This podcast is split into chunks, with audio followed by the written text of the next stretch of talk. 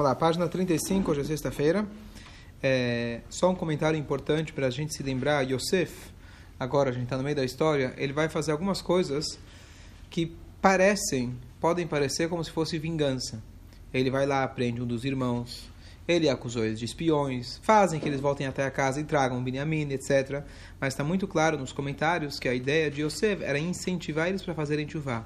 E justamente na hora que ele viu na próxima semana, no início da semana que vem, de Vaigash, que o Yehudá, ele foi lá e bancou, e ele falou, não, eu estou aqui, eu, eu falei que eu ia garantir para meu pai que eu ia trazer de volta esse filho, e ele se entregou, estava pronto para morrer, se fosse o caso, aí ele viu que a chuva deles foi completa, aí ele se derreteu e acabou.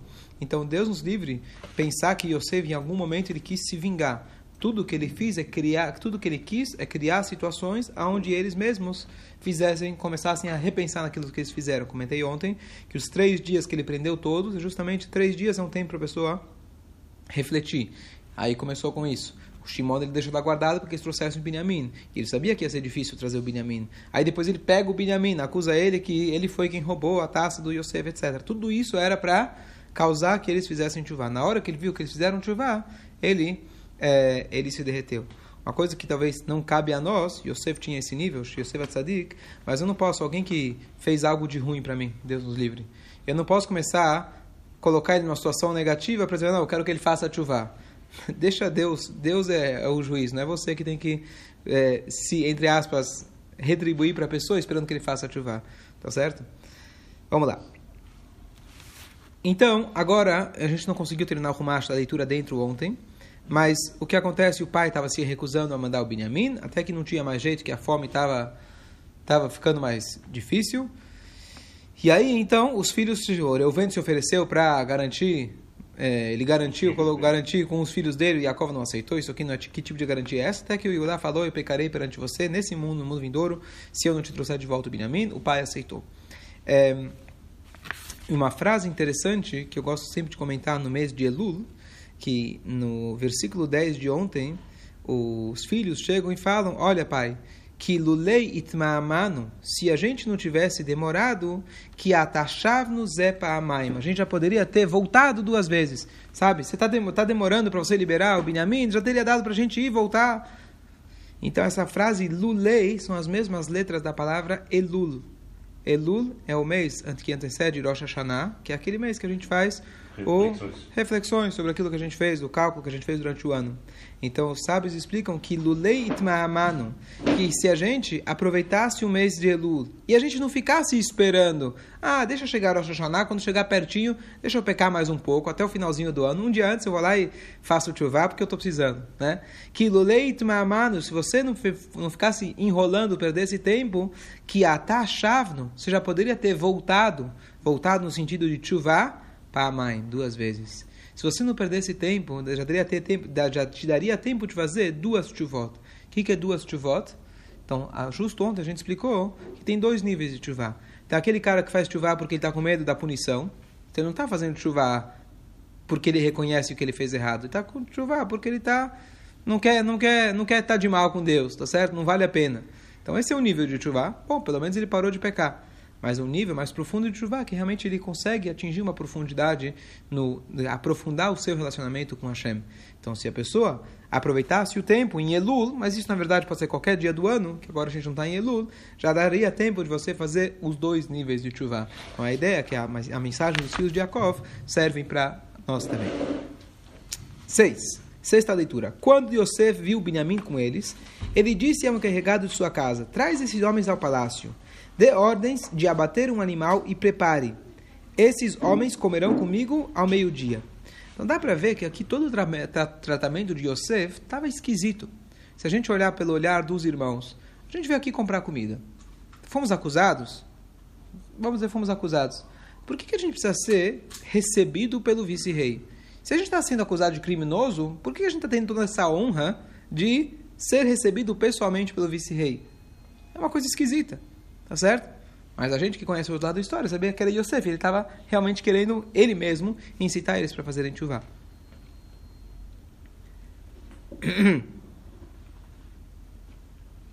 Mas Yosef, mesmo como vice-rei... Então, um bom, uma boa, um bom comentário que o próprio Yosef ele tem dois tipos de líder. Aquele que delega tudo, mas mesmo sabendo delegar, aquele que ele sabe que ele precisa. Eu falei uma vez que para a pessoa ser para pessoa ser um CEO, para ser o presidente de uma empresa, a melhor coisa é se ele começou como faxineiro. Do faxineiro ele passou para o o chefe dos faxineiros. E aí ele foi subindo, porque ele conhece todos os cargos. E ele nunca vai se recusar a fazer qualquer tipo de trabalho. Se o faxineiro faltou um dia, fala: Bom, a minha empresa tem que estar limpa, a loja tem que estar limpa. Se ele não veio, você eu, não tem ninguém fazer, eu mesmo vou fazer. Dá para ver que o Yosef, essa história da, dele dar comida para todo o Egito, ele fez questão dele mesmo dar para todo mundo. Talvez, um comentário está vindo na minha cabeça agora, talvez tenha a ideia de que, hum, talvez seguindo os passos de Abraham vindo de que Abraão vindo ele dava comida para as pessoas, ele mesmo fazia questão de preparar a comida, de armassar torrim, através disso ele criava o contato com as pessoas e ele ele aproximava eles para Hashem Echad. Então talvez a ideia de Yosef também era essa, afinal esse era o propósito dele, estava lá no Egito. Se ele tivesse trancado lá nos seus aposentos, talvez ele não teria tanto, tanto efeito. Então você conhece aquele tipo de, de, de, dono de várias e várias lojas, mas ainda ele faz questão até os 90 anos dele ficar na boca do caixa porque ele conhece os clientes certo? Não só para controlar, mas ele quer ter o contato direto com as pessoas. Só um comentário interessante. Bom, os homens, o homem fez conforme Yosef disse, e ele trouxe os homens à casa de Yosef. Os homens ficaram com medo que estavam sendo levados à casa de Yosef. Eles disseram: Nós estamos sendo conduzidos por causa do dinheiro que foi posto de volta em, vossa, em nossos fardos da primeira vez. Nós seremos incriminados e condenados para nós, para nos tomarem como escravos e confiscarem nossos jumentos. Certo? Antigamente confiscavam jumentos, hoje congela a conta no banco, pega os, car pega os carros, as contas na Suíça. Antigamente eram os jumentos. Eles se aproximaram do encarregado da casa, à porta da casa de Yosef, e lhe disseram, eles, e, e, e, lhe disseram, eles disseram, por favor, senhor, nós anteriormente viemos até aqui para comprar comida. Então, quando chegamos à hospedaria, abrimos nossos fardos e o dinheiro de cada um de nós estava na boca do fardo. Era nosso dinheiro em seu peso exato. Nós o trouxemos de volta conosco. Certo? Então, estão sendo honestos, falamos, olha, a gente encontrou o dinheiro, está aqui nós também trouxemos junto outro dinheiro para comprar comida. Nós não temos ideia de quem colocou o dinheiro em nossos fardos. Ele disse, então Yosef respondeu, a paz esteja contigo, não temam. O Deus de vocês e, e, e o Deus de seu pai deve ter colocado o presente secreto em seus fardos. Eu recebi o dinheiro que vocês pagaram. Certo? Ah, ele falou que ele recebeu o dinheiro que eles pagaram. Ele falou, olha, eu já recebi o dinheiro. Deus fez um milagre, vocês ganharam o dinheiro de volta. Bom, 24. O homem levou os homens para dentro da casa de Yosef, ele deu-lhes água para que pudessem lavar seus pés. E deu forragem aos seus burros. Eles prepararam seus presentes para quando Yosef voltasse ao meio-dia, uma vez que ouviram que lá iriam comer pão. O pai Yaakov tinha mandado presentes para Yosef. Quando Yosef chegou à casa, eles presentearam com os presentes que tinham trazido. Ele lhes perguntou sobre seu bem-estar e disse: Seu idoso pai, de quem vocês falaram, está bem? Ele ainda, está, ele ainda vive? Eles disseram: Seu servo, nosso pai, está em paz. Ele ainda está vivo. Eles inclinaram sua, inclinaram sua cabeça e prostraram-se. Na verdade, aqui, é, presta bem atenção. Em relação ao Paró, quando Yosef interpretou os sonhos, o que, que ele falou?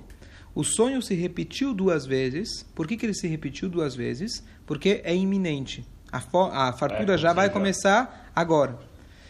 E Yosef também tinha tido dois sonhos. Das, das, das, ele teve o sonho das espigas e das estrelas. Tá certo?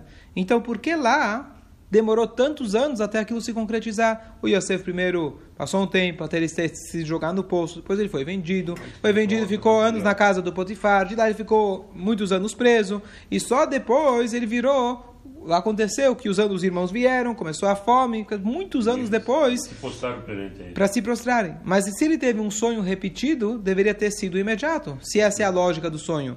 A resposta é que o sonho não era repetido.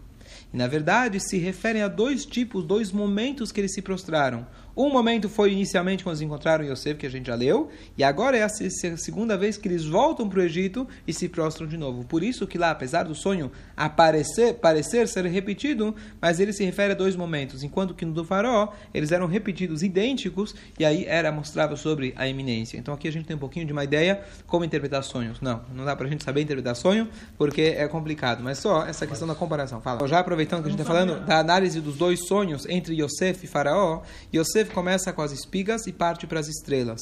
O Paró sonha com as vacas e parte para as espigas. Diz Hassidut para a gente que justamente essa é a ideia que é, a pessoa o sonho é um reflexo daquilo que a pessoa vive, daquilo que a pessoa sente, etc., aquilo que a pessoa pensa. Então, na verdade, num um Yudi, o sonho dele é sempre de ascensão. Ele saiu do vegetal, algo aqui na terra, e ele foi lá e pensou depois, o segundo sonho foi sobre as estrelas, algo mais elevado. O farol começa com o reino animal, as vacas, e passa para o reino mais baixo, que é o reino vegetal. Então essa é a tendência, na verdade, do Yodi. A tendência do Yodi é sempre subir. Mesmo num sonho, sempre a sua ideia, a nossa, na verdade, a nossa, o Yodi tem que estar sempre subindo. Essa é a ideia. Certo? Vamos lá. É, 28. Pergunta, será que o Yosef não está vestido de alguma maneira que eles pudessem reconhecer que ele era Yehudi? Eu vou te dar duas, vou te dar duas respostas. Duas respostas. É, primeiro que ter barba não é exclusivo judaico, certo? Cobrir a cabeça, se é que naquela época já cobriam a cabeça, você pode cobrir com um turbante, no Egito principalmente. Então não daria, às vezes você vê algum, fala, um tzitzit, Boa pergunta, se eles usavam tzitzit, como usavam tzitzit, mas de qualquer jeito você pode, de repente, colocar o tzitzit para dentro. Mas mais do que isso, eu vou te falar, mesmo que vissem, por exemplo, que estava vestido de tzitzit, talit, kippah e tefilin. Uma das coisas que a gente explicou, estou exagerando, óbvio que não, mas é, ainda assim eles não teriam reconhecido. Como eu expliquei outro dia, que o que não, eles não conseguiam conhecer no Yosef, no sentido espiritual, como é possível que um judeu possa ser o vice-rei do Egito. Para eles, judeu, alguém que está trancado na sinagoga. Eles eram pastores. Eles não conseguiam reconhecer que possa, não, não, passava pela cabeça deles que possa haver judaísmo, especialmente numa época ainda que a Torá nem foi dada, onde você não tem instrução clara, mesmo que eles estudavam a Torá, de como lidar com todas as situações mundanas, que isso é a Torá. Então eles não conseguiam eles não conseguiam reconhecer essa força do Yosef. Isso não é só agora, isso já ainda antes dele ser vendido. Toda a ideia que Yosef penteava os cabelos, era bonitinho e etc. Então, isso eles não conseguiam reconhecer, por isso que eles venderam eles. Achavam que ele era uma ovelha negra, está saindo do caminho da Torá. E o pai, pelo contrário, o pai estava sempre esperando que isso acontecesse, porque o pai sabia desse potencial do, Yosef de trazer a Torá, de se manter fiel à Torá, mesmo dentro do Egito. Anos? Ele disse, é, ele levantou seus olhos e viu seu irmão Benjamim, filho de sua mãe. Você pode imaginar a emoção que ele sentiu naquele momento, que ele agora, depois de 22 anos, reencontrou seu irmão, que era o irmão de pai e mãe. Ele disse, esse é o irmão mais novo de vocês, de quem vocês me falaram? E disse, Hashem seja gracioso contigo, meu filho. Certo? Ele perguntou, mas logo ele entendeu que era assim, e logo deu Elohim Yochnecha Beni. Certo? Então, vamos parar a história por aqui. E o mais curioso de tudo, de que essas parshiot, para mim, como eu comentei outro dia, que é uma das que eu mais gosto, um dia eu peguei o Rumash, estava lendo como se fosse né, lendo a história, para rever essa história. E você percebe que justamente no momento chave Parece, sabe aquele filme, primeira parte, o, o, capítulo termina sempre com a parte mais emocionante que faz se você querer ver a continuação. Você vai ver que a história exatamente para no meio e continua na semana que vem, quando ele finalmente, Yosef, vai se revelar para os irmãos. É muito curioso, isso deixa a gente curioso e querer continuar a leitura. Só para a gente concluir, como o Shabbat é no Shiur, então o que vai acontecer no próximo capítulo agora? Então amanhã, na verdade, ele vai receber eles, etc., e o Yosef vai fazer a última coisa, a última forma de incentivar eles a fazerem chuvá. Ele sabia que o Benjamin era o mais querido para o pai, etc. Ele vai lá e esconde a sua taça dentro da mochila do Benjamin. Ontem, lendo Rashi, eu acho que esclareci uma das dúvidas que eu deixei em pergunta dois, três dias atrás. Eu estava falando por que será que eles mencionaram, por que eles precisaram falar que eles tinham um irmão menor. Certo? Por que, que eles precisaram mencionar? Eu fiz essa pergunta. Mas ontem o Urash coloca bem claramente. Porque o Yaakov, o Yaakov pergunta para eles, o que, que vocês foram falar? E o Urash, ele comenta que o cara começou a falar tudo. Ele começou a falar para a gente o berço, que cor do berço que eu tinha, qual era a mamadeira de cada um. Ele começou a falar tudo. Então a gente precisou falar a verdade. Então essa é a resposta. Hã? Foram questionados. questionados. Assim, ele, ele perguntou da família deles e eles tiveram que contar que tinha mais um irmão. Porque nessa hora que você vê que o cara sabe tudo, é bom você já não, né, você não mentir. Então, é, é isso que você vai fazer agora. Ele vai, escrever, vai colocar é, na na mochila justamente do Benjamim, e ele manda depois o seu filho Menashe ir atrás deles, pergunta, vocês roubaram, como vocês fizeram uma coisa dessa? A gente deu dinheiro, a gente deu, a gente deixou o dinheiro com vocês, a gente deu para vocês comida, e é assim que vocês retribuem para a gente? Eles falam, não, não fizemos nada, quem, quem pegou vai ser seu escravo. E na verdade, e na verdade, quando eles abrem, fingem que não sabem de nada e por último deixam para abrir a sacola do Benjamim. Oh, tá aqui, tá certo? Óbvio que Yosef tinha mandado esconder. E aí eles rasgam as suas roupas, porque agora eles entenderam que o negócio agora pegou. Que tudo que eles tentaram fazer é trazer o Benjamim de volta e agora o Benjamim com certeza ia ser preso. E no início da Parashá, semana que vem, Yudá vai encarar Yosef, até que chega um momento que ele demonstra que ele está realmente pronto para entregar sua vida pelo Benjamim. Aí nessa hora o Yosef viu que a chuva dele estava completa. O pai, logo depois, o pai logo depois vai para lá. Ele fala, Maharu, ele chega e fala, traz meu pai imediatamente. Por favor, tragam, porque, na verdade, já terminou o período. O pai tinha que ficar separado do filho por 22 anos, em retribuição a ele, o que ele ficou 22 anos separado do, do seu próprio pai. pai. O, o ficou separado do pai por 20... Então, aqui a gente vê aquela ideia de que quando terminou o nosso galut, se Deus quiser, imediatamente Hashem já traz a Geulah. Que espero, esperamos que ainda seja hoje, se Deus quiser.